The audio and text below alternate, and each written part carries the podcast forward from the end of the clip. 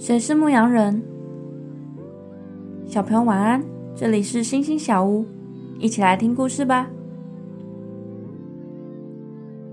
有一个牧羊人很特别，他不用工具放羊，而是帮每只羊都取了名字，用名字叫他的羊。一个观光客就对那牧羊人说：“我不相信，你叫一两只羊给我看看。”牧羊人表示没问题，马上就叫卡尔。果然，羊群中叫做卡尔的一只羊立刻停止吃草，并且向上望着，缓缓地向牧羊人靠近。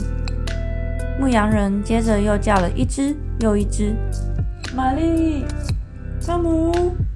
这些羊一听见属于他们的名字，就不再吃草，一只一只的向牧羊人靠近。观光客看了非常惊讶，也学牧羊人叫他们的名字：巴尔、汤姆、玛丽。但是羊都不理他。他疑惑地问：“告诉我，他们是如何分辨出你的声音，还有他们的名字呢？”牧羊人回答：“这很简单。”因为我每天都跟他们在一起，他们认得我的声音，我也认得他们。想一想，为什么牧羊人和羊能认得对方，但是观光客却没有办法呢？你觉得自己是耶稣的小羊吗？为什么？为什么耶稣要用牧羊人和羊来比喻他跟我们的关系？